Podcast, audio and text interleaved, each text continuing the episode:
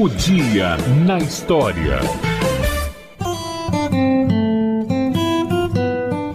Morria no dia 2 de abril o Papa João Paulo II, que teve um dos papados mais longos da história, com início em 1978 e término com sua morte em 2005. Nascido na Polônia, no ano de 1920, batizado de Karol Wojtyla, o Papa João Paulo II morreu aos 85 anos por conta de uma septicemia e colapso cardiopulmonar irreversível, agravado pela sua doença de Parkinson.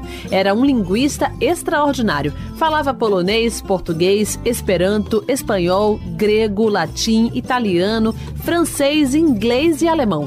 Tinha ainda conhecimentos de tcheco, lituano, russo e húngaro, e de línguas como japonês e idiomas africanos. Foi o primeiro papa não italiano desde o holandês Adriano VI em 1522. E o Dia na História volta na segunda-feira. Bom fim de semana para todos. Até lá!